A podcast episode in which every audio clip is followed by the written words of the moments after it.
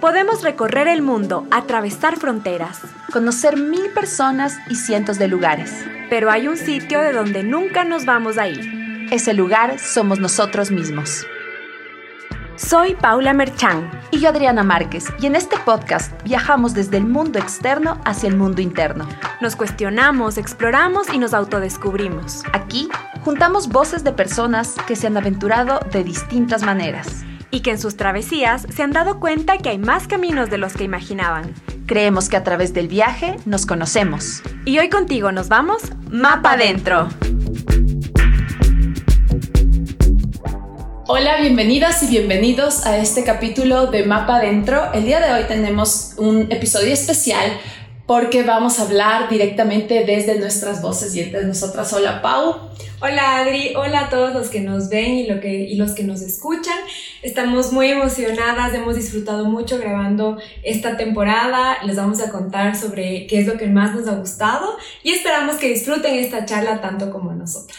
Bueno, Pau, ahora sí conversemos sobre qué es lo que ha pasado en este 2020 en los viajes de nosotras por el mundo y también eh, los viajes internos que hemos tenido, porque yo creo que esto a nivel mundial ha revolucionado Em, nos ha revolucionado a todos, pero especialmente a nosotras. Sí, o sea, creo que como todo el mundo dice, nadie se lo esperaba, ¿no? Eh, hace justamente un año, cuando estábamos planificando nuestra primera temporada, eh, no lo veíamos tan así, o sea, veíamos, por ejemplo, el, teníamos el apuro de que yo me iba a ir a Lima, entonces tenemos que grabar rápido y todo esto, y, y después nos agarró la pandemia, que por un lado también fue bueno para nosotras porque nos dio la posibilidad de, de, darnos el tiempo de editar y de, y de pensarle y nos tomó muchísimo tiempo como que llegar a darle una identidad a Mapa Adentro. Así que obviamente ha sido un tiempo duro, pero también ha estado lleno de oportunidades, en este caso para nosotras. Y también para la gente, yo creo que fue una oportunidad para descubrir el mundo de los podcasts. Yo ya escuchaba antes, pero siento que ahora es como, como que hay un boom y la gente está como que despierta y curiosa a descubrir este, esta manera de consumir información y entretenimiento. Sí, totalmente, porque además mientras escuchas un podcast puedes estar haciendo diferentes actividades. O sea, yo de hecho escuché los podcasts por ti y, y, me acuerdo que entonces empezaba a hacer todo, ¿no? Limpiaba la casa y escuchaba podcast. Y fue lindo porque, porque en verdad fue como que súper buen timing para habernos reunido con todas las personas y de pronto empezar a hacerles las entrevistas y creo que unas dos semanas después empezó la cuarentena y tú te fuiste y nos quedamos como, grabamos justo a tiempo, o sea, nadie entendía cómo habíamos hecho para, para grabar para adentro, entonces fue como para mí un, muy buen timing de, del proyecto, o sea, tenía que ser. Sí, y bueno, ahora que ya estamos en nuestra segunda temporada, eh, cuéntame qué es lo que más te ha gustado a esas cosas que se te quedaron como en el corazón y en la cabeza de estos, de todos los entrevistados que hemos tenido en esta temporada? Bueno, he disfrutado muchísimo esta segunda temporada, eh, primero porque también como que rompimos esta frontera de solo entrevistar a personas que estaban en el Ecuador y nos abrimos a, entrevistar a personas que están en diferentes lugares del mundo. Nos adaptamos a la, a la nueva normalidad. y no solo de Ecuador, sino de Quito, porque antes era como tienes que estar en Quito, ahora no necesariamente. Claro, totalmente. Ahora nos hemos, es como que, como que abrimos eso, abrimos el, el horizonte para, para buscar entrevistados en varios lugares del mundo. Me parece también lindo que, estamos, que estamos haciendo esto de las cápsulas viajeras enfocadas en nuestro país porque es una forma de, de apoyar mucho el turismo local y nacional que es algo tan importante ahora para, para ayudar a todas las personas que vivían del turismo y para ayudarnos también a nosotros, porque los viajes siempre son este, este respiro que tienes a, la rutina y a veces a la vida, ¿no?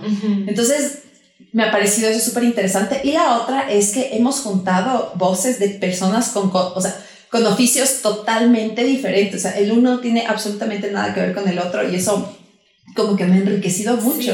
Y ha sido hermoso también volver a vernos contigo después de meses. meses y tantas vivencias diferentes, porque tú vivías en Lima todo este tiempo que se ya vamos a hablar de todo lo que pasó y y yo también me moví durante un tiempo, entonces. Sí, me encanta lo que dices de esto de poder, de que hemos podido juntar a diferentes voces que vienen de diferentes eh, contextos, o sea, porque a todos nos gusta viajar, ¿no? Pero muchas veces pensamos o las redes sociales nos hacen sentir que tienes que dedicarte a viajar como por oficio, como por trabajo, para poder disfrutar de todo. Y lo que me ha gustado de esta temporada es que, por ejemplo, Sebastián Cordero, cineasta, eh, Laura Lazarino, que ella es viajera, viajera, escritora, ¿no? La Chris Mack, que digamos, ella no, su trabajo no es viajar, pero, pero sus viajes le han enriquecido tanto su profesión y su, y su forma de pensar también, y como que le devolvió a sus raíces, o sea, esas cosas como me, me encantaron, justo lo que dices de la Cris, porque ella dice, o sea, yo no me sentí ecuatoriana y tuve que viajar por el mundo entero, por muchos países de Asia, de Europa, para darme cuenta lo lindo que era ser ecuatoriana. Y, y ahora, o sea, no solo que se siente ecuatoriana, sino que trabaja por promocionar la cultura y la moda y, la, y las formas de expresión, o sea, y el arte ecuatoriano. Entonces, creo que nos, nos ha enriquecido muchísimo. Y cuéntame, ¿tú tienes como alguna frase, algo que se te quedó de algún, de algún entrevistado o invitada? Hay, hay una en específico que creo que, que las dos nos quedamos locas porque fue algo mucho más interno hacia nosotras, que fue la que le hicimos a Rodolfo Cabrera sobre el tema de las crisis, porque especialmente después de todo lo que ha pasado con la pandemia, aprender a ver la crisis como una oportunidad y aprender a, mm, a eso, o sea, tener otra connotación sobre lo que es una crisis, me parece algo enriquecedor no solo para hoy, sino como para siempre. Entonces, todo, todo el tema que, que, de la crisis que habló Rodolfo me pareció súper importante. Y de ahí me reconocí en muchas cosas que decía la Cris que yo no tenía idea que ella había vivido. Entonces eh, es como digo, wow, o sea, a muchas personas nos despiertan momentos muy duros de la vida, volviendo otra vez a una crisis que te puede cambiar, o sea, te puede cambiar el, el, sentido que tú tienes para entender, estoy viviendo realmente la vida que yo quiero, estoy apasionada por lo que hago, eh, qué es lo que está, cuáles son las reglas que yo sigo, son mis reglas, son las reglas del resto, o sea, ha sido como un, me encanta por esto mapa adentro porque es como constantemente un viajar interno. Sí, como cuestionarse, como revisarse, o sea, también es como ser humildes y, ver, ver que cuesta llegar a donde quieres llegar, o sea, todos nuestros entrevistados son exitosos, digamos. O sea, Sebastián es un súper cineasta, tu hermana es una súper actriz, pero no ha pasado de la noche a la mañana. Y Laura es una escritora muy exitosa y viajera apasionada, y, pero no es como algo que, que ya de una. Entonces me gusta muchísimo eso, que todos los, los entrevistados han sido muy sinceros y nos han contado cosas tristes, pero también nos han contado como esos momentos en que despertaron, esos momentos en que fueron felices también. Así que a mí me, me ha encantado y, me encanta que nos dieron la excusa también para poder hablar del Ecuador. Sí, hermoso. ¿Eso es lo que a ti más te, te, te, gustó de esta segunda temporada? ¿O qué, cuál es la frase que a ti se te quedó en cambio? No, o sea, yo no sé si es que tengo una frase, pero me impactó mucho la conversación con Laura. Eh, me gustó la forma en que ella habla y, y cuando le preguntamos de qué lugar eh, quisiera regresar del Ecuador. O sea, primero que ella, o sea, después de haber viajado por tantos países, por, por, por cada pueblito, o sea, se acuerda súper bien de Ecuador. Y estuve en Ecuador hace algunos años, entonces cuando le preguntamos a qué lugar vendría, ella dijo, a la Tacunga. y yo no me habría imaginado esa respuesta, ¿me entiendes? Es verdad, es verdad. Ajá, o sea, porque en verdad, eh, yo he ido a la Tacunga muy pocas veces, como a la ciudad, ciudad, ¿me entiendes? Pero, y ella dijo, ¿y porque quiero comer una fritada. Entonces, me pareció tan, tan dulce, tan, no sé, tan puntual. Y, y, claro, es como que esta argentina que ha bajado por todo el mundo que me dice, yo quiero volver a la Tacunga y quiero desde ahí empezar a recorrer la sierra y el norte del Ecuador. Y dije, qué lindo. O sea, eso, eso me encantó, como que esa respuesta tan inesperada. Sí, sí, sí, sí, totalmente. O sea, elegí un, lugar que quizás nosotros no hubiéramos, no hubiéramos elegido. También porque estamos, las dos somos de Quito, entonces estamos súper cerca. O sea, y además creo que o sea, hay veces que a mí me sorprende cuando alguien no conoce un lugar porque yo digo, uno se está moviendo desde chiquita y te vas con tus papás a comer por aquí y te vas de, viaje a la playa por acá. Entonces es como estás muy acostumbrada a ver esto, ¿no? Entonces a mí me encanta eso porque el tema de que alguien venga con ojos viajeros, como también nos contaba Sebastián, que, que venía alguien como que con totalmente... Cineasta, claro, un cineasta gringo que viene y, y dice, y por, por ser gringo, encuentre esos detallitos que uno como ecuatoriano que ya los pasa y que nos pasa a nosotros también. Totalmente. O sea, yo recuerdo que en Nepal algo que me quedó grabado era lo que yo siempre digo, había unas piedras que brillaban y decían, todo el mundo me dice que estás loca, o sea, ¿qué piedras brillaban? Y yo, las piedras brillaban, pero nadie le paraba bola a eso porque, claro, es algo que ya está en tu camino todos los días. Claro, claro, o sea, me encanta ese como llamado a despertar que nos han hecho, como que fíjate en esas cositas chiquitas, ¿no?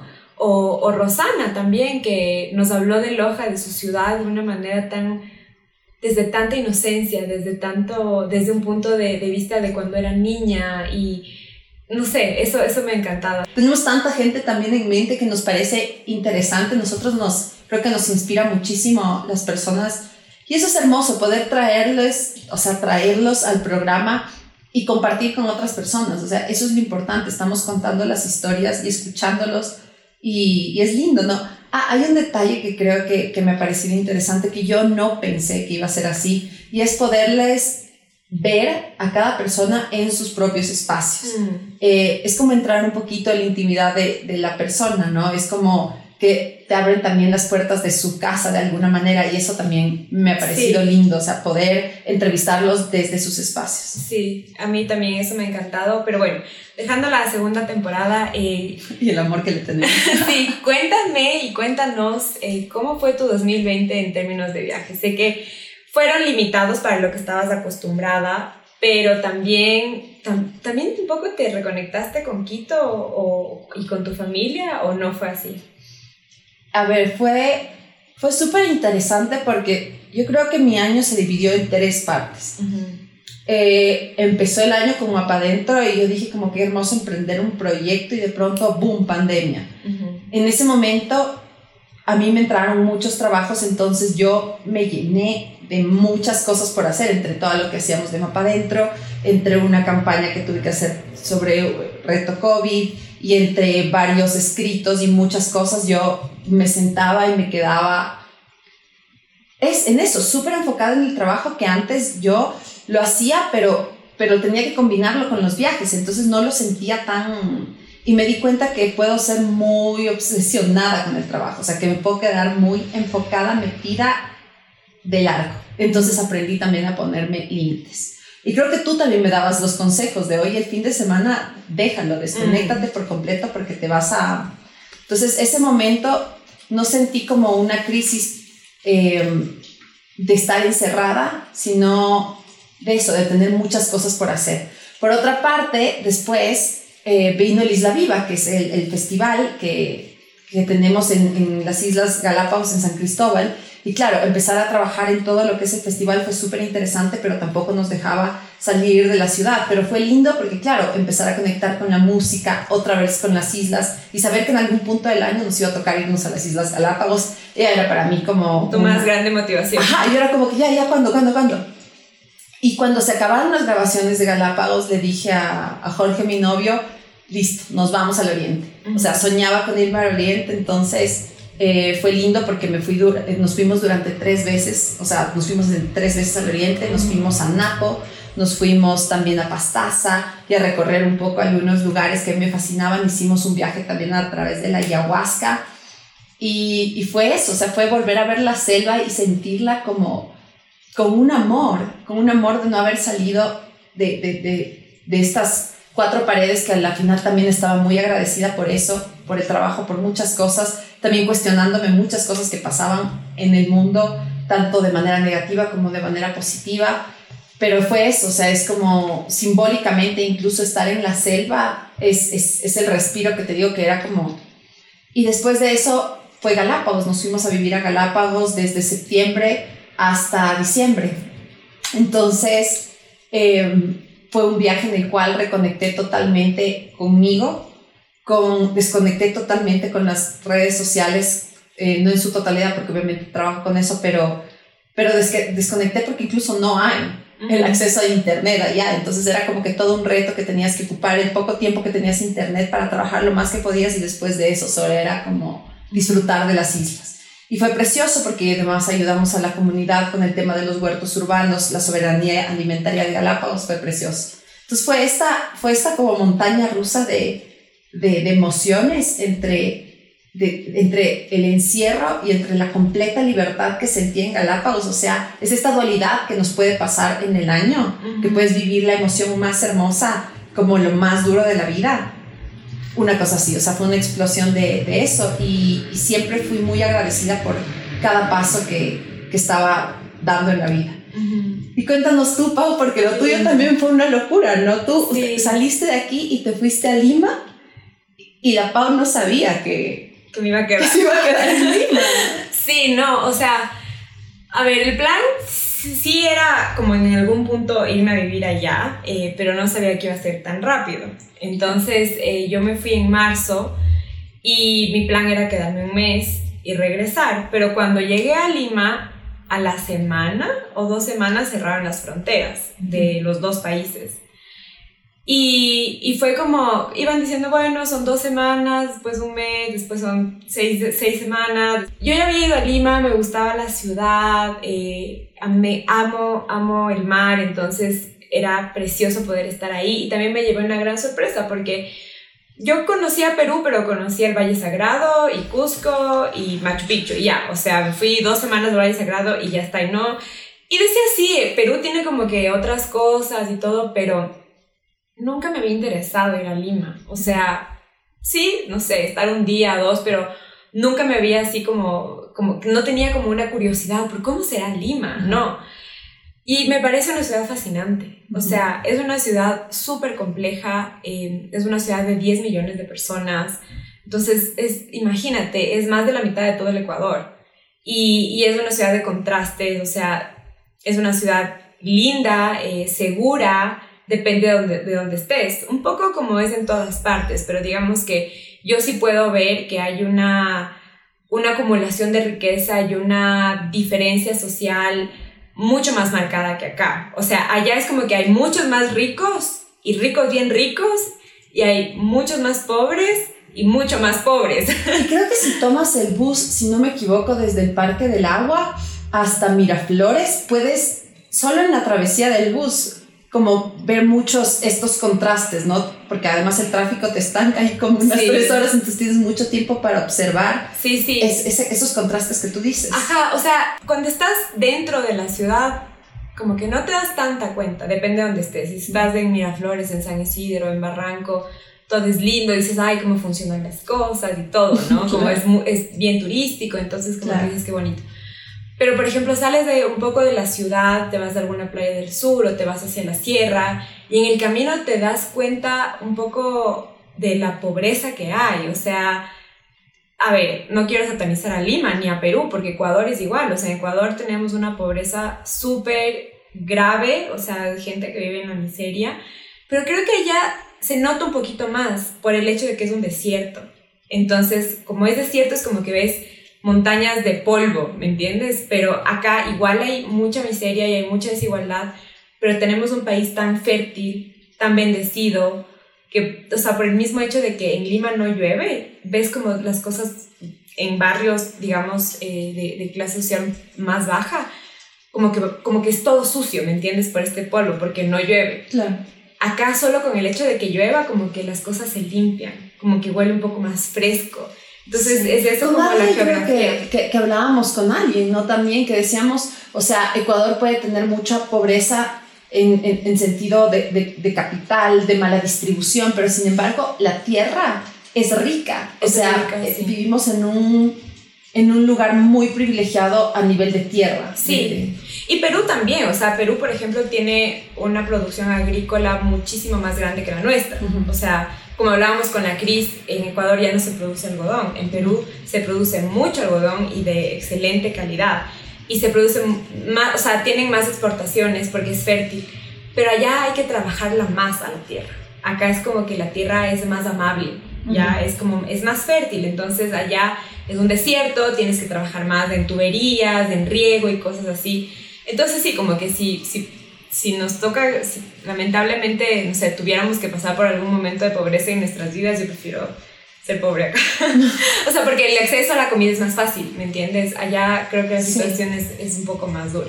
Totalmente. Sabes que ahora que hablas del tema de la tierra y del desierto y todo, yo a mí también me pasó algo con Galápagos que que me impresionó muchísimo y es que, claro, son islas volcánicas, entonces uno piensa que el suelo de Galápagos, para que venga, o sea, toda la, la, comida y todo de continente, era porque la tierra de Galápagos no es fértil, pero en realidad es una tierra con muchos minerales y muchísima riqueza, pero simplemente las Islas Galápagos son tan reconocidas a nivel turístico que se enfocaron en vivir como su matriz productiva era el turismo. Entonces todo lo que era el tema de la agricultura fue dejado de lado por un largo tiempo. Y tras la pandemia, eh, por el poco acceso que también había a la comida y porque había que apoyar también a las islas eh, propiamente, empezó la gente a sembrar, a sembrar sus propios huertos urbanos y de pronto se dieron cuenta que sus tierras son tan ricas, o sea, en un lugar que como no tenía la fama de, de, de producir, o sea, no es que tú vas y te dicen este cacao te viene de Galápagos o, o este... Hay café de Galápagos. Hay café de Galápagos y es famoso y, es, y lo exportan y todo, pero más en el extranjero que acá en el Ecuador, ¿no? Pero hay muchas cosas que, que, uno no pensaba. O sea, yo fui a una finca que era la finca Mandinga ya en, en Galápagos, donde fuimos a, a, cosechar un día y había, o sea, había todo en la parte alta de San Cristóbal. Y, y eso era lindo también caminar por las calles y ver cómo cada persona tenía su huertito en, sus casas y habían en, en, algunos lugares que estaban sembradas las lechugas eh, para que cojan los otros vecinos. O sea, me enamoré porque dije, wow, incluso en, el, hay lugares en los, en los suelos que tú no piensas porque no se ha dado la oportunidad de que se siembre, que te pueden dar muy buena cosecha. Pero esto pasó, esto de los huertos pasó a raíz de la pandemia. A raíz de la o sea, antes no, no sucedía esto. No, y a mí me parece algo muy interesante también a nivel turístico porque, porque vas y vas conociendo eso, o sea, como, como sí podría haber, suena utópico, pero sí puede haber una soberanía alimentaria en Galápagos porque es una población pequeña. Entonces sí, sí sería lindo que, que, incluso hubiera un proyecto piloto en el cual eh, pudieran dar la oportunidad de que las islas tuvieran su propia eh, producción. Su producción exacto. Pero Así como, te hago una pregunta, así como las Islas Galápagos son el paraíso en la Tierra, o sea, quien va a Galápagos quiere volver siempre. Siempre. Enamora, pero así todas las personas que le preguntamos el lugar al que quisieras vivir de Ecuador, te van a decir Galápagos y tal vez luego te dicen otro lugar porque ya todo el mundo decimos Galápagos. Sí, porque es, es o sea, es un paraíso, es, es un lugar mágico, pero hay un problema social importante, o sea, el tema del crecimiento de la población, el tema de agua potable y todo eso, o sea, ¿cómo, ahora que estuviste viviendo allá, cómo lo, cómo lo vive la gente ahí? Eh, hay un tema de salud pública también, hay un tema de la basura, porque no, o sea, no pueden, nadie debería producir tanta basura como producimos ahora, pero allá es aún más complicado. O sea, bueno, de hecho, Galápagos es un ejemplo a seguir del tratamiento de, de, basura acá en el Ecuador, porque claro, ellos tienen todo un proyecto de, o sea, tienen toda una programación de reciclaje.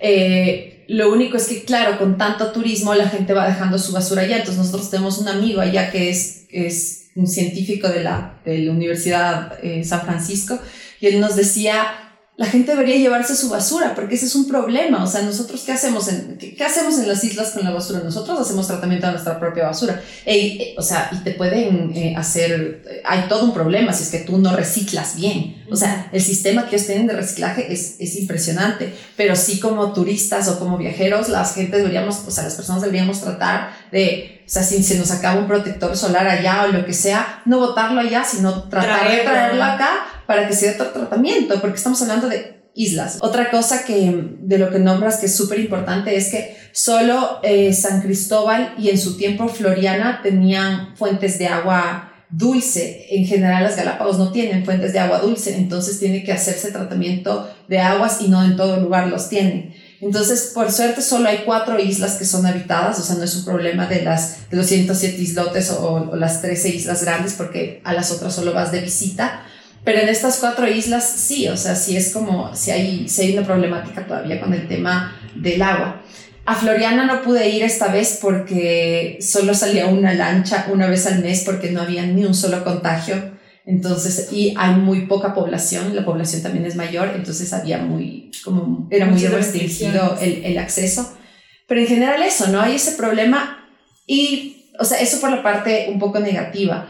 Pero yo creo que poco a poco, em, al ver no, no, hablamos de que el, el, Galápagos es parque nacional hace muchísimos años, o sea, es eh, reciente, por así decirlo. Entonces yo creo que cada vez eh, la lupa internacional está más en las Galápagos. Y, y, el gobierno o las instituciones o incluso organismos internacionales van a ayudar a que, a que existan otras maneras en que las Galápagos puedan como equilibrar muchos aspectos de, de las islas. Bueno, pero cambiando de tema eh, de Galápagos, porque siempre hablamos de Galápagos. Siempre hablamos de Galápagos. Pero eh, así como les preguntamos a todos nuestros invitados a qué lugar volverían, eh, si no tienes que decir Galápagos, ¿a qué lugar del Ecuador irías? A Galápagos.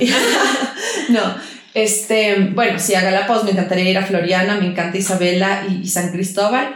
Pero si es que volvemos a la, al Ecuador continental, al Ecuador continental, eh, hay una playa en la que yo crecí que se llama Olón y es em, entre Ayampe y Montañita y me trae muchos recuerdos. O sea, es una playa que mi papá me llevaba desde chiquita porque tenía una pequeña eh, propiedad, casita ahí con mi abuelita y mis tíos y eso.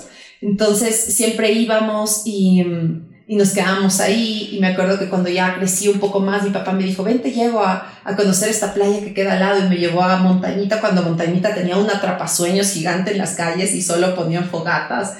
Y había eh, mucho extranjero entonces era como una mini hippie town algo así. Entonces para mí los recuerdos que tengo de Olón hasta el día de hoy son hermosos. Entonces creo que ese es el lugar al que volvería siempre porque me encanta porque es mar por lo que evoca por la ubicación o sea, por todo, por todo lo que es.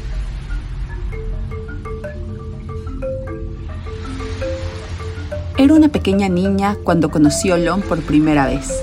Desde ese momento no he dejado de volver. Recuerdo caminar por una amplia y larga playa de arena que parecía terciopelo y que en su orilla estaba llena de tesoros del mar. En mis aventuras piratas con mis hermanos recolectábamos conchas y caracolas, admirábamos las estrellas de mar y los cangrejos merodeando por todo lugar. Habían pescadores navegando en sus barcas y cuando regresaban a la costa, muchísimas aves volaban y bailaban a su alrededor. Más allá, unas pocas cabañitas ofrecían bolones frescos y por supuesto comida del mar. En ese tiempo, Olón era casi remoto y poco accesible no sé cómo pasó, pero en este vaivén del tiempo me enamoré perdidamente de este lugar. Olón es un pueblo pintoresco, acogedor y pesquero, una joyita al borde del Pacífico, ubicada en la ruta del Spondylus en la provincia de Santa Elena, rodeado de una selva de palmeras verdes y de mucho mar, de olas suaves pero surfiables, de ardientes atardeceres e inspiradores amaneceres, la playa abarca más de 3 kilómetros de mucha vida y pura paz. Lo abraza un acantilado y en el borde del mismo se levanta el templo Blanca Estrella del Mar o Santuario de Olón, un lugar de muchísima devoción y deslumbrante vista hacia el infinito océano. El agua es exquisita, por lo que nadar o surfear aquí es siempre una buena idea. Además, planes nunca faltarán. Se puede hacer cabalgatas y caminatas cerca del mar, también puedes recorrer sus calles experimentando su elogiada cocina local como las nuevas propuestas gastronómicas que atraen a tantos visitantes hasta este lugar. La comuna ha crecido tanto que hay escuelas de surf, prometedores emprendimientos, restaurantes gourmet, cabañas de jugos frutales y cócteles en la playa, cervecerías y cafés. Las fuentes de trabajo se han multiplicado gracias a las grandes ideas de todo aquel que habita Olón. Y si tienes suerte o coincides con la época, quizá te encuentres con tortugas marinas eclosionando en la franja costera de este paraíso. Así que es esencial conservar cada espacio respetando y admirando el ciclo de vida. ¿Y sobre la ubicación? Bueno, pese a la cercanía con su enérgica y revoltosa vecina montañita, Olón ha conservado su carácter armónico Y aunque hoy por hoy experimenta muchísimo más movimiento que años atrás, continúa siendo una playa calma. Yendo hacia el norte, también puedes visitar la comuna La Entrada, donde el arte urbano y sus incontables murales han cobrado un protagonismo total de brillantes colores frente al mar. Si viajas a Ecuador, que nada te desvíe de Olón. Ponlo en tu mapa. Personas de distintos rincones del planeta han llegado a este lugar y ahora lo llaman hogar. Ya verás que su espíritu se impregna en ti. Déjate cautivar por la vida en el mar y que Olón se encargue de todo lo demás. Y ahora volvemos a nuestra conversación. Oye, Pau, pero bueno, a mí me interesa muchísimo ahondar un poco más en qué fue lo que viviste, qué fue lo que viste, eh, qué nos recomendarías alguna vez vamos a Lima, ¿Qué, ¿Qué, son todas estas cosas que te fueron conquistando poco a poco y que llegaron de manera tan inesperada. Obviamente me encanta viajar, ¿no? Eh, está por demás decirlo, pero siempre eh, como que he querido, he dicho así cuando era chiquita, decía como me gustaría vivir en muchas partes del mundo, pero como vivir por temporadas, ¿me entiendes? O sea, tener la oportunidad, tener un trabajo, tener un estilo de vida que me permite experimentar verdaderamente una cultura diferente. Y, y bueno, tuve esta oportunidad de Lima y es chévere porque yo, o sea, por ejemplo, yo, mi papá es militar y cuando yo era chiquita, los peruanos eran nuestros enemigos. O sea, tal, o sea, ¿me entiendes? Era así como que no, peruano enemigo, peruano ladrón, que nos robó la tierra y el territorio y la patria y no sé qué. y, y, yo sí, sí había crecido con una cierta imagen de así, de, los peruanos, de enemistad, de que son nuestros enemigos. Obviamente con el tiempo vas reflexionando y dices, no, nada que ver, o sea, eh, y te das, y ves la historia y ves que, no sé, o sea, compartimos el, el quichua, aquí es el quichua, allá es el quechua, que sí hay diferencia, pero digamos entre estos dos idiomas se entienden. Eh, y cuando estuve allá me di cuenta que somos mucho más parecidos de lo que la imagen que tenemos, de la pared que nos ponemos. Ellos no nos ven tanto como sus enemigos, déjame decirte. Ajá, o sea, no es así como que nos, como nosotros les vemos a ellos. Ellos más bien tienen algún tipo, no quiero decir enemistad, pero recelo, diferencia con los chilenos porque Chile fue, el, o sea, digamos que Chile fue lo que Perú fue para nosotros, ¿no? Entonces, como que ganaron territorio del sur entonces es como que más bien, y de hecho hubo una ocupación chilena, o sea, los chilenos estuvieron, me parece que por dos años ocupando Lima, o sea, el ejército chileno estaba en Lima, en la capital del Perú. ¡Wow! Ajá, en la guerra del Pacífico. Entonces, sí hay una, una cierta, y, y, y me cuentan, o sea, que las personas mayores dicen como que cuidado que vienen los chilenos, o que las nanas les decían a los niños antes como tienes que cerrar la ventana porque si no se meten los chilenos. Entonces, ahí hay... O sea, es como un dicho popular no sé si es que es un dicho popular, pero como que sí, o sea, no, no es un dicho así como que una frase tipo, ¿cómo es lo de? Porque sí suena. Arrímate a buen árbol y no sé qué, eso no, pero sí hay, sí hay este como resentimiento, ¿no? Como, como, este, sí, esta diferencia este que tal vez, ajá, este sinsabor que tal vez cuando ya hay un contacto entre Perú y Chile y la gente puede intercambiar ideas, todo, y dices, no, en verdad, o sea, no tenemos por qué.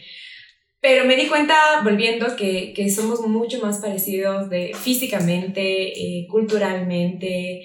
Eh, Lima es una ciudad que está en el mar, o sea, es una ciudad costera, pero que no es la típica ciudad playera que nos imaginamos en Latinoamérica, o sea, no es el Caribe, y Ecuador no es caribeño, obviamente, pero sí es tropical. Y la parte de Lima no es tropical. o sea, es, una ciudad gris, es una ciudad con neblina. Y, y, es raro porque, por ejemplo, ahorita estamos viendo nosotros que está nublado y, y nosotros como quiteñas, nosotras como quiteñas decimos de le llueve, ¿no? O sea, de hecho ya estaba lloviendo. Pero Lima le ves así gris y dices, ya, ya mismo llueve. ¿Y sabes cuándo llueve? Nunca. Nunca llueve. Nunca llueve en Lima. Entonces eso es raro porque para mí la lluvia es tan tan amiga. O sea, es, es, tan rica, es, o sea, qué rico es claro. cuando llueve y es... Y además nosotros en Quito es como te levantas con el sol de la mañana y de pronto en la tarde ya solo cayó el aguacero y Quito es muy verde. muy verde. Muy verde porque tenemos mucha lluvia. Claro, entonces, entonces esas cosas que tú dices, yo no sabía que había una, o sea, menos que, no sé, esté, yo no me imaginaba un lugar en el que nunca llueve. O sea, tal vez del Sahara o esos desiertos que dices, no, llueve una vez al año y ya. no, en Lima no llueve. A veces garúa así, pero, o sea, es tanto la falta de lluvia que no hay, que no hay alcantarillado. No. O sea, no hay nuestros alcantarillados por donde pasa el agua, no hay. Entonces, eh, si es, y ese es un problema porque con el cambio climático va a empezar a llover en Lima. Y como la ciudad es plana y no tiene, el agua no tiene por dónde desfogar, por dónde correr, se va a inundar.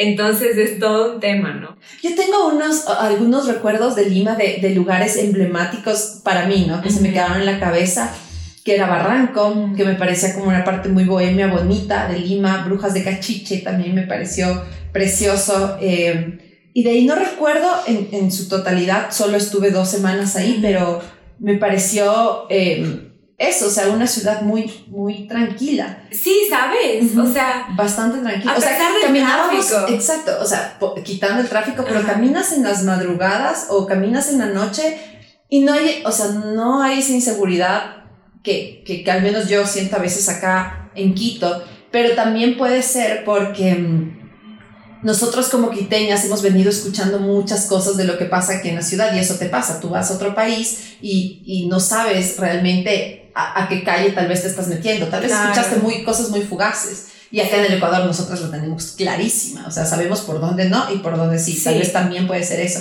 pero en Ajá. general es tranquila. Sí, o sea, yo sí me siento, y, y me da pena decirlo porque me gustaría sentirme igual de tranquila aquí que allá, pero en verdad, lamentablemente yo no me siento tranquila caminando por una calle de Quito, porque he visto asaltos, no, o sea, tampoco es que quiero decir que Quito es la ciudad más peligrosa de Ecuador ni nada, no, o sea, también hay, tiene que ver mucho sentido común, ¿no?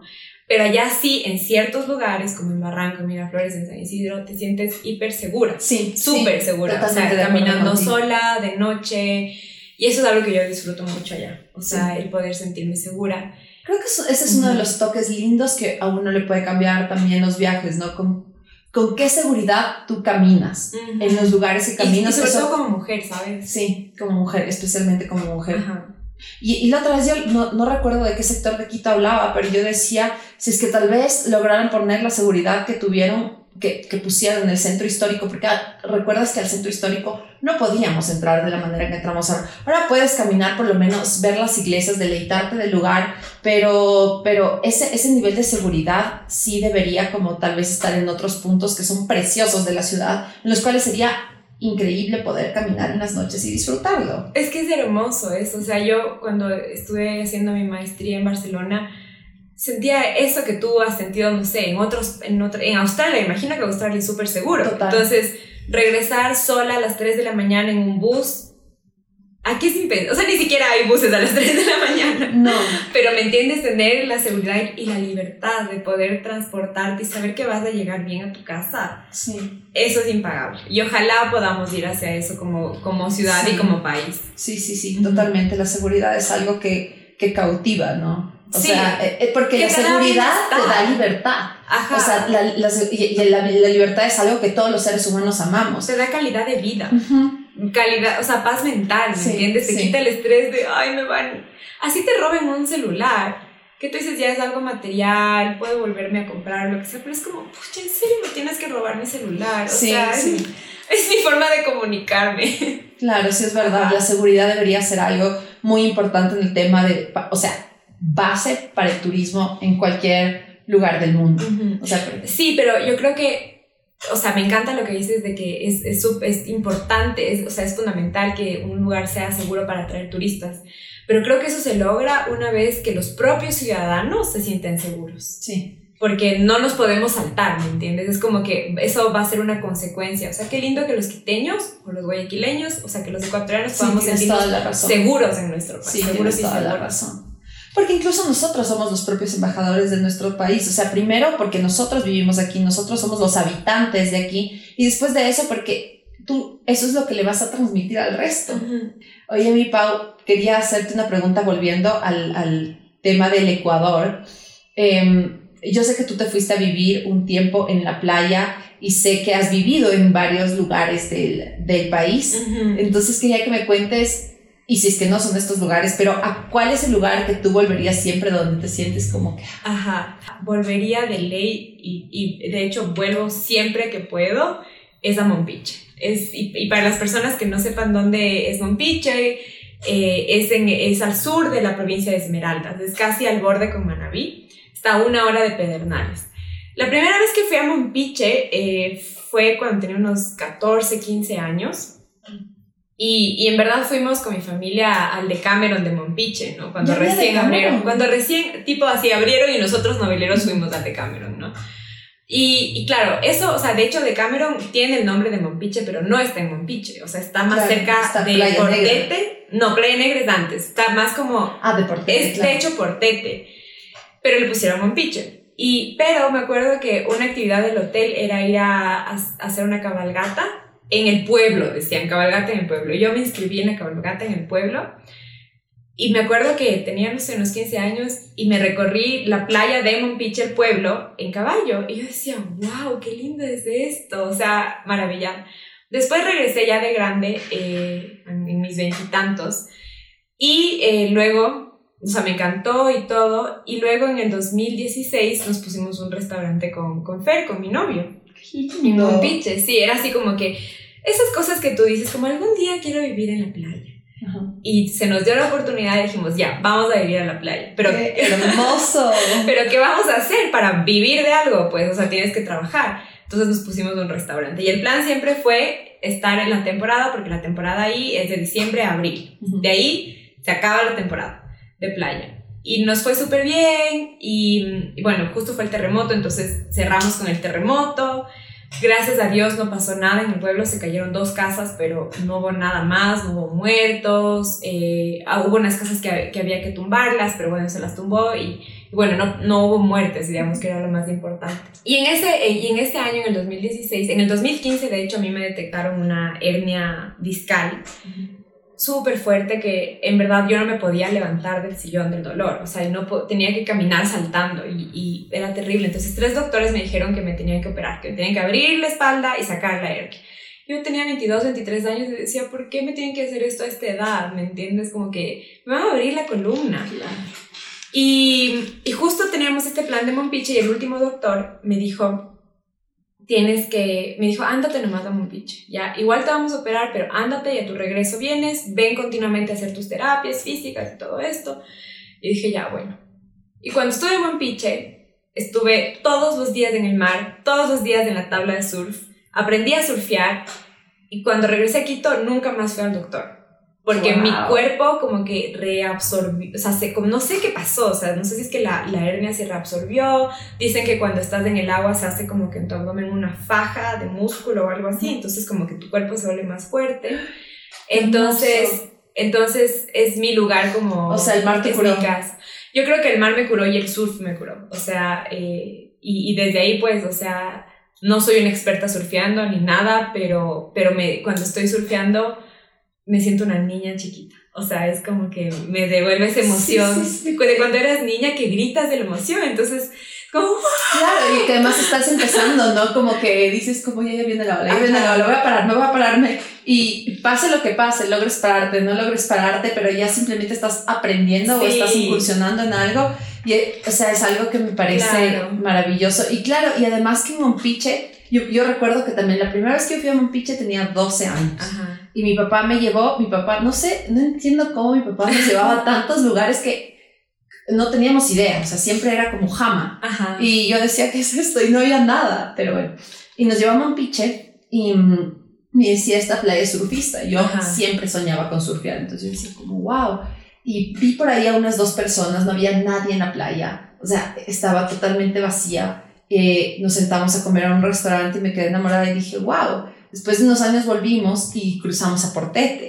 Y dije, wow, luego me enteré de Isla Júpiter. Uh -huh. Entonces, definitivamente, cuando viene alguien acá y me preguntan, ¿a qué playa debería ir para surfear? Yo no es que recomiendo realmente montañita, yo me voy por Ayampe y Mompiche, o sea, sí. porque son como maravillosas. Y para la gente que quiere empezar a surfear, eh, a ver, y digo empezar porque no es fácil, o sea, uh -huh. yo me he caído mil veces, he llorado, he dicho esto no es para mí, ahí queda la cosa, me he revolcado, me he dado con la tabla, o sea, es... Pero el momento en que te llegas a parar en una ola la primera vez es como, ¡Oh, wow, parece que vuelas, que corres sobre las olas y no me acuerdo qué iba con esto. Ah, que para la gente que quiere aprender a surfear, el mejor lugar, el mejor lugar del mundo, me atrevo a decir, es Mompiche. Porque el agua es calientita, estás al lado con la, de la selva que escuchas monos, escuchas monos aulladores mientras tú estás en la tabla. Tienen la izquierda, la segunda izquierda más larga de, de, Sudamérica después de Perú. Entonces te coges una ola en un punto y vas en la misma ola, puedes estar como dos minutos en la misma ola parada y terminas en el pueblo. Entonces no hay tanta, o sea, hay secciones, hay como para la gente súper experimentada y para los que aprenden están también ahí en su parte sin molestar. Entonces, si tienen esa curiosidad, vayan. Hay rocas, en la parte, en la punta justo, y, se te, no te tienes que pegar mucho porque son rocas súper puntiagudas. Entonces ahí se rompen las tablas, te puedes golpear la cabeza, pero si es que estás aprendiendo, no te vas a meter allá, tienes que meterte más hacia la bahía, digamos. Entonces sí, Mompiche, y como dice la Adri, está rodeada de, de playas, o sea, está el Ostional, Playa Negra, está eh, Portete, está, están los manglares, hay selva, hay todo, claro. Es hermoso. Estás cerquita de Cojimíes también, si es que quieres ir. Estás... Que Cojimíes es otra joya ecuatoriana. Es otra joya. Entonces, sí. Para responder tu pregunta, Mompiche. Después de hacerle una, un poema a Mompiche. Acá.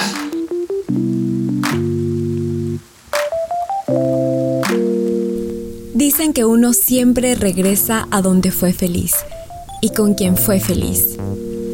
Ese lugar para mí y para muchos otros viajeros del mundo se llama Mompiche. Y podemos citar miles de razones por las que este lugar es especial. Podemos hablar de su agua con temperatura perfecta y sus olas amables para aprender a surfear y también salvajes para competir. Podemos decir también que este es uno de los pocos lugares en donde todavía hay algo de selva junto al mar, y donde al manglar todavía le queda espacio para respirar. Te puedo contar de su comida, de sus caminatas y cabalgatas por su extensa playa, de sus cascadas, positas y riachuelos, de la arena negra y las rutas por sus bosques.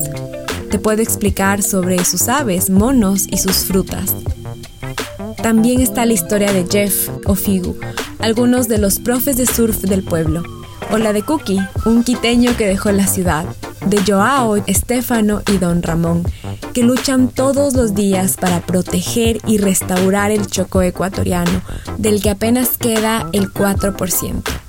¿Y qué decir de Fabiolita Minda, quien ha rescatado a cientos de animales? Ellos son solo algunos representantes de esta comunidad que a mí me da esperanza. Juntos lograron salvar a Playa Negra de la minería, hacen mingas para limpiar la playa y educar a los turistas. Ya están construido una rampa de skate para el pueblo. Razones e historias sobran, pero si tengo que elegir una de por qué ir a Mompiche, diría que es un lugar que te enseña algo simple pero poderoso. Y es que la vida es más linda cuando se la vive sencilla, sin pretensiones y buscando el bien común. ¿Ya tienes ganas de conocerlo? Aquí te espera, al sur de la provincia de Esmeraldas, donde además de disfrutar todo lo que te he contado, podrás visitar la isla Júpiter, Portete y Bolívar. Ojo que Mompiche no es perfecto. Está amenazado por las actividades humanas como tala, monocultivos, la subida del mar y hasta tráfico de tierras. Pero creo que entre más personas lo conozcamos, seremos más, muchos más para protegerlo. Y ahora volvemos a nuestra conversación. Este podcast es de viajes externos, de viajes internos, porque siempre decimos que tenemos que empezar por nosotros. por Sí, o sea, no puedes conocer cada rincón y pueblo del mundo que si no te conoces a ti, no sirve de mucho. Entonces, este tiempo tan difícil, Adri, eh, tan complicado, ¿qué cambios internos ha habido en ti? ¿Cómo ha sido este viaje personal para ti? Bueno, para mí ha sido tanto un viaje un poco como de retos, eh, este, este viaje que, que no vas con todas las comodidades, ni que todo está preparado, sino de chocarte con muchas cosas de que, que cuando estás quieta y, y en silencio, recién los empiezas a considerar, ¿no? Como que porque soy teta, por ejemplo, el tema de que yo, la gente tiene como la idea de que yo soy súper tranquila y, pero soy muy fosforito, entonces puedo ser y soy muy directa. Entonces a veces no tengo filtro en las cosas que digo y este año he aprendido como un poco más a, no dejar de ser directa, pero tal vez a tener otro tino y, y, decir las cosas con mucho más amor.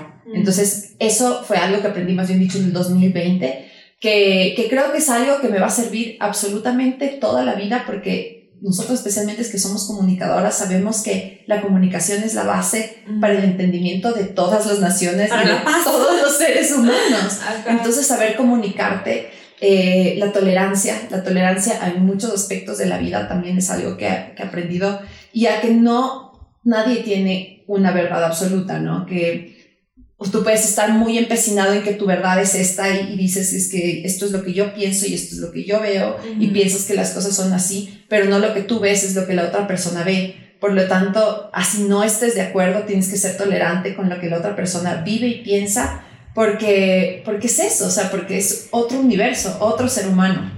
Creo que eso ha sido algo que, que quiero seguirlo trabajando y que lo aprecio muchísimo. Me parece em, súper sí, es que eso, eso ha sido hermoso. Y por otra parte, el regalo de Galápagos es, el regalo que me dio Galápagos ha sido el darme cuenta que quiero vivir en el mar, sí o sí. O sea, esta conexión que tú dices con el agua, que fue a través esta vez del surf, porque nosotros también tratábamos de meternos todo el tiempo. Lo malo es que en Galápagos hay tantas rocas que, que en verdad si te entra ese miedo de, del surf, o sea, no entras con la confianza que normalmente... Eh, o sea, podrías entrar, ¿no?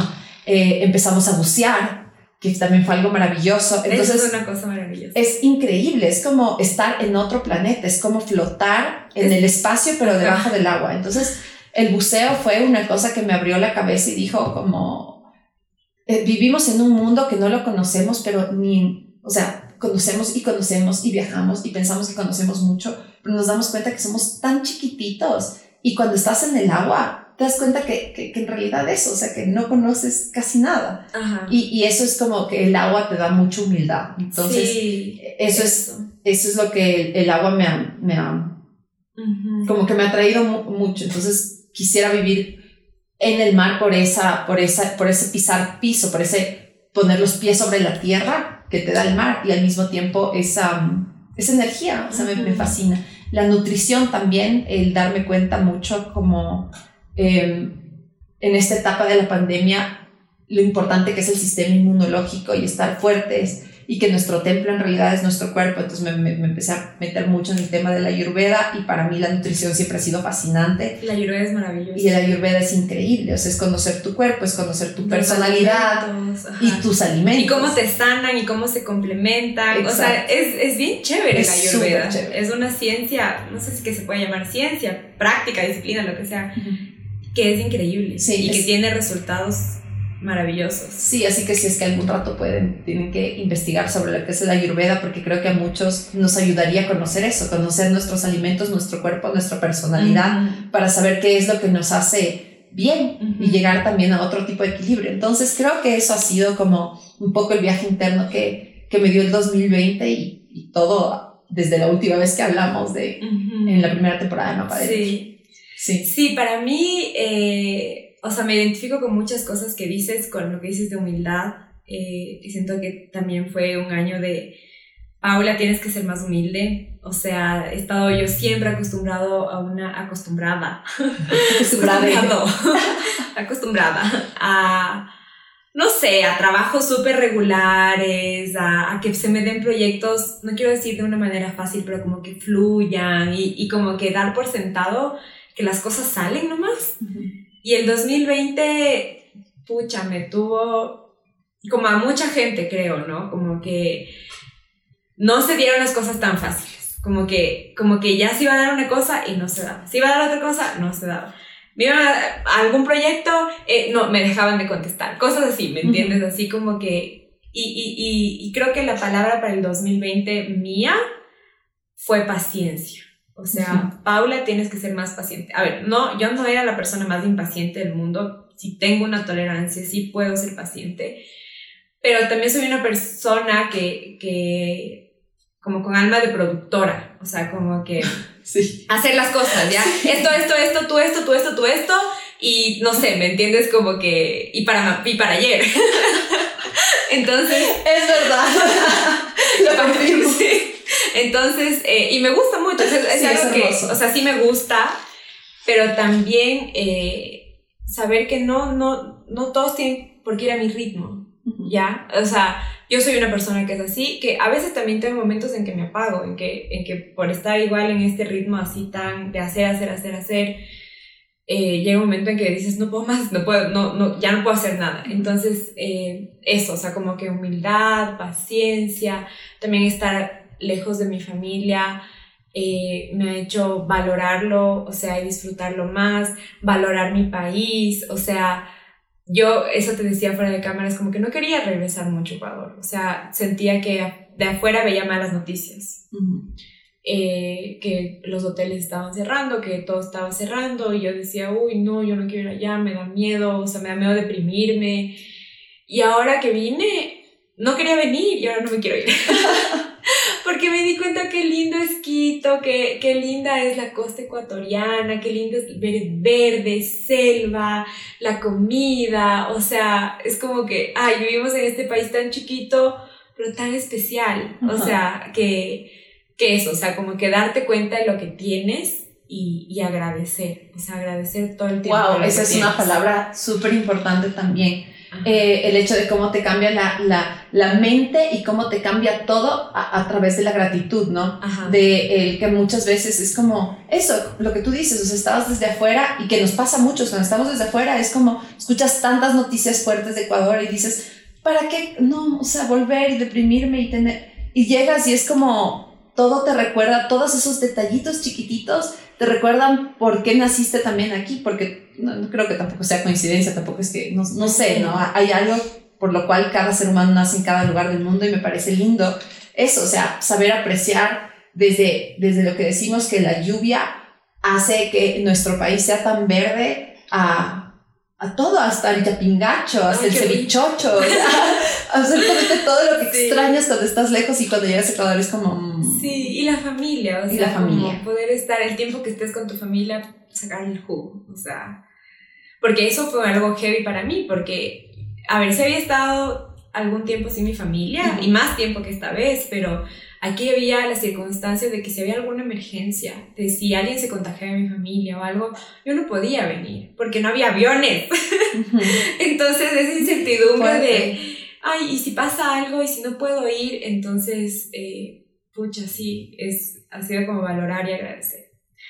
Ah, sí. bestia, qué importante. Y eso es otra cosa que normalmente no hablamos tanto, pero la familia creo que para las dos es una, un eje fundamental y un motor muy fuerte que, que valoramos y es una de las razones también que nos abraza el país, ¿no? Sí, sí, totalmente. Bueno, para terminar este capítulo, eh, creo que las dos lo hemos disfrutado un montón. Sí, hermoso. Y vamos a hacernos las tres preguntas que siempre hacemos a los invitados. Entonces, eh, a ver, ¿con qué elemento de la naturaleza nos identificamos? O sea, esto creo que ya lo hicimos en la primera temporada, pero uno puede cambiar, ¿no? Entonces, eh, Yo no recuerdo que lo hicimos, pero a ver, bueno, vamos. Sí, no sé, no me acuerdo. Bueno, a ver, ¿con qué te identificas? A ver, si es que fuera con un elemento, el otro día que estábamos hablando con, con mi mamá y con Jorge, eh, porque mi mamá tiene este jardín zen, eh, y empezamos a ver los elementos del jardín zen, les pregunté, ¿y yo qué, qué creen que soy fuego? Y dije, es, es sí, es cierto, o sea, yo, yo pienso a veces que soy más aire, pero soy mucho más fuego, por mi forma de vivir la vida, por mi forma de reaccionar normalmente a las cosas, por, por, por la forma de, de, de casi todas las cosas que, que, que hago y que, y que siento por dentro, incluso por lo que como. Eh, creo que soy bastante fuego. ajá. Y si es que fuera un animal, yo creo que me identifico mucho con, con el mismo que mi hermana, con el delfín. Me encantan los delfines, me encanta que pueden ser juguetones, pero también pueden ir rápido, me encanta cómo se surfean una ola, me encanta, o sea, me encanta lo que, lo que representa el delfín. Y creo que es eso, fluir e ir a tu ritmo, ir en grupo, o, ir, o sea, no, me encantan Ajá. los delfines. Entonces Hermoso. creo que me, que me identifico con eso, que son un poco opuestos, pero que por ahí va, el delfín y el fuego. Ajá. ¿Tú, Pau? Creo que este tiempo he tenido una conexión especial con el agua, entonces voy a decir ese y, y ponte lo que creo que te contaba antes a ti, que yo antes era súper miedosa del agua fría, o sea, típico que vas a la playa y no hay agua caliente y yo y sufría, ¿me entiendes? no, como que vas, lloras mientras te cae el agua fría. Y en Lima el agua es helada, o sea, el agua de mar, ¿no? Entonces, eh, pero me mentalicé a como que, a ver, es agua fría, vas a tener frío y no te va a pasar nada, ya, o sea, no te vas a morir, no te va a dar calambre, o sea, no te va a pasar nada, va a ser agua fría y, y lo empecé a ver como desde otra manera, como desde, si es que tienes frío, tu cuerpo está sintiendo y si tu cuerpo siente es porque estás viva. Entonces es como, como que eso empecé a mentalizarme. Igual sufro, ¿ah? o sea, es como que, ay no, y después tu, tu, cuerpo se acopla y ya lo puedes disfrutar un poco Pero más. lo que dices es clave, ¿no? Cada vez que te enteras de los beneficios o te das cuenta lo, lo bien que le hace algo a tu cuerpo, le empiezas a perder un poco más el, el, miedo. Ajá, y como que a ver, como que a verlo desde afuera, ¿me entiendes? Como que, como que igual cuando corro, por ejemplo, estoy, que me, o sea, no puedo respirar, pero trato de como que decir, si no puedo respirar, me falta el aire es porque estoy viva. Entonces es como que tratar de verlo desde afuera, como es una sensación, no eres tú, es una sensación que es pasajera, que vas a tener un ratito, sí, pero ya. Y, y luego, sí, el agua y animal, no sé si es que me identifico con el animal, pero me gustan mucho los pulpos. Eh, Qué y si, no, no sé si viste el documental My Octopus Teacher. Sí es maravilloso y vean este documental que es una obra maestra. Es maravilloso. Es una obra maestra. Es una obra maestra. Entonces me encantan los pulpos. Sí, me encanta como esa capacidad de transformarse que tienen. Hermoso. Magia. Eh, ¿Qué libro recomiendas? Hay uno que me ha costado un poco leerlo, que me parece muy interesante y que lo estoy leyendo ahorita. No es... Eh, no es mi libro favorito, pero creo que lo voy a recomendar por el despertar que puede significar para las personas y es el que les decía, El hambre de Martín Caparrós. Es un libro muy crudo, muy crudo sobre la realidad que vive eh, el mundo. Eh, hace una analogía al principio que dice como muchas veces todos hemos usado de una forma tan fácil el me muero del hambre que no tenemos idea de lo que... Pero no sabes lo que es morirse no del sabes hambre. lo que es morirte del hambre. Entonces es un viaje a través de de eso, de entender, de entender estos puntos que vive la humanidad y que muchas veces nosotros por no estar en esos territorios, por no vivirlo a, a carne propia, no tenemos idea de lo que es. Sí. Entonces creo que, que en sí todos los libros de, de Caparrós te llevan a ese uh -huh. despertar, pero especialmente El hambre es un libro que, que, que, incluso cuando vas a comer te ayuda a valorar sí. cada bocado que tú te metes a la boca y a ver la alimentación y tu país y tu tierra de otra forma. Entonces creo que es un libro muy interesante,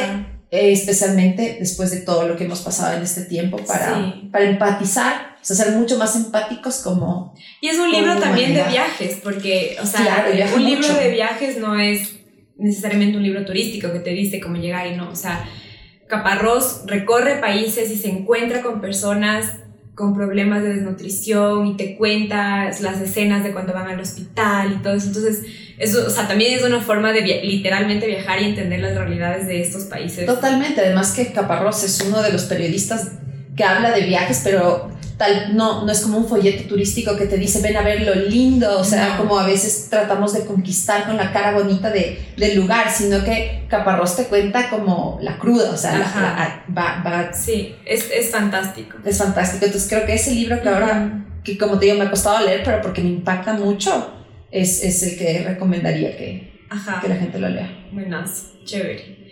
Yo, eh,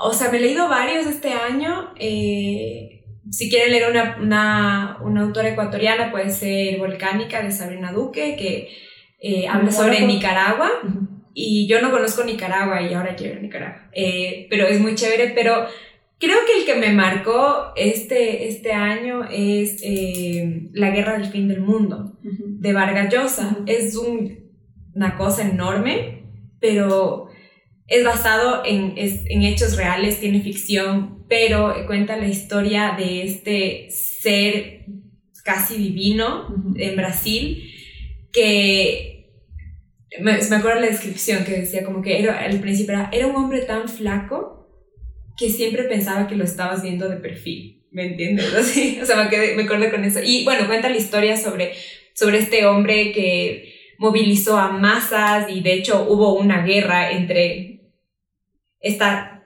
especie de secta religiosa cristiana y, y, el ejército de Brasil republicano que se enfrentan a estos seres que eran religiosos, ¿no? Entonces está muy bueno, muy chévere. Eh, me, me, me, tardé un par de meses, pero vale la pena, está buenísimo. Vamos a la pregunta final. Ajá. ¿Qué crees que es lo que la gente piensa de ti, pero que no es cierto? Mira, estaba pensando porque eh, antes yo había dicho como que creo que, le, no sé qué era, ah, como que soy creída, ¿no? Como, que, como que soy así media antipática. Eh, pero ahora siento que la gente puede creer de mí que tengo todo, lo tengo todo resuelto. Como que, eh, no sé, como que sé cómo actuar siempre, que, que sé cómo enfrentar las cosas, eh, cosas así, ¿no? Pero en verdad no, o sea, en verdad no tengo nada resuelto. y, y, más bien como que estoy aprendiendo todo el tiempo. Entonces, sí, creo que eso. ¿Tú? Em, algo similar a lo que tú acabas de decir cuando tú me hablaste de, del síndrome del impostor, yo tenía idea de, de qué significaba eso, pero el síndrome del impostor eh, básicamente es cuando no logras asimilar tal vez tus éxitos o te cuesta reconocerlos. Eh, ¿O cómo lo explicarías tú realmente? Sí, o sea, eso eh, y también es como que tú, tú te sientes un impostor. O sea, es como que, por ejemplo, si a mí me, me, me invitan a hablar de viajes, ¿ya? o de comunicación o de periodismo y que yo diga, a pesar de que soy periodista, a pesar de que he viajado, a pesar de que leo, no me siento en la capacidad de hablar porque yo, no, ¿quién soy yo? Les estoy engañando, en verdad no sé tanto como sé. Exacto, exacto. Ese fue una cosa que yo no le podía poner nombre hasta que la Pau me contó del síndrome del impostor. Le dije, ¿qué es esto? Y yo ahí entendí, dije como, wow, entonces muchas veces creo que la gente piensa que yo soy súper desenvuelta para contar las cosas y que me las sé todas para viajar y que, y no, yo también estoy aprendiendo y yo también estoy en este constante averiguar las cosas y, y, y a veces como que no me siento totalmente en la capacidad de aconsejar porque digo, pero ¿quién soy yo? Si tú tienes tu propio camino, ¿me explico? O sea, siento que no soy gurú de absolutamente nadie, pero que sin embargo puedo como que desde el cariño y desde el amor darte un consejo y ya, pero pienso que a veces la gente piensa como, como eso, que es como vas a tener la respuesta y vas a saberlo y no, no es así. Claro, y juzgarte si es que no sabes la respuesta. Ajá, si es que no sabes es como que, pero ¿cómo? O pensar también que, que tienes que estar también ahí todo el tiempo como para, para resolver las, las dudas de todas las personas que tú lo haces porque, claro, te nace, pero, pero no siempre puedes hacerlo porque eh, nosotros también trabajamos un montón, y tenemos que estar en otros proyectos y, etcétera. Y, y, eso, o sea, no es que tenemos la vida arreglada, o sea, nos sacamos la madre por todo lo que hacemos y, y eso, eso pienso que a veces piensa la gente. Así que ya saben, no tenemos todo resuelto. sí. Bueno. Qué hermoso poder conversar eh, y contar sobre nuestras experiencias y nada, muchas gracias. Ana. Sí, muchas gracias a ti también, Pau. Ha sido un viaje también muy lindo el que tenemos como mapa adentro, con todas las cosas que también implica de que nosotros también tenemos que estar buscando cómo solventar el, el, el podcast. Pero es súper lindo tener a una compañera de viaje como tú eh, mm. a mi lado en, en, en, este podcast que tanto, le, que tanto cariño le ponemos. Sí, igualmente. Completamente de acuerdo. Creo que hemos emprendido un lindo proyecto. Y, qué chévere poder acompañarnos. Sí, total. Así como, te, como nos agradecemos mutuamente, agradecemos mucho, mucho a las empresas que esta temporada nos han, han acompañado y nos han apoyado. Gracias por creer en nosotras, gracias por creer en, ecuatorianas que, que, quieren emprender estos, este tipo de proyectos. Así que muchas gracias. Muchas gracias también a todos nuestros entrevistados por su tiempo, por todas sus anécdotas, por su sabiduría y muchas gracias también a las personas que están viéndonos y escuchándonos por acompañarnos también en este viaje que es tan lindo y, y esto también es principalmente por ustedes. Así que gracias a todos. Muchas gracias. Eh, saben que siempre nos pueden eh, acompañar y contactar en nuestras redes sociales, nos pueden escribir también al mail que lo encuentran en, en nuestro Instagram. Y, si es que les gusta este proyecto, su mejor eh, apoyo siempre será decirnos que les gusta y también lo que no les gusta, que podemos mejorar y también compartirlo, compartirlo para así poder llegar a más personas y que este proyecto y esta comunidad sigan creciendo. Muchísimas gracias y nos vemos en un próximo episodio o temporada. Adiós.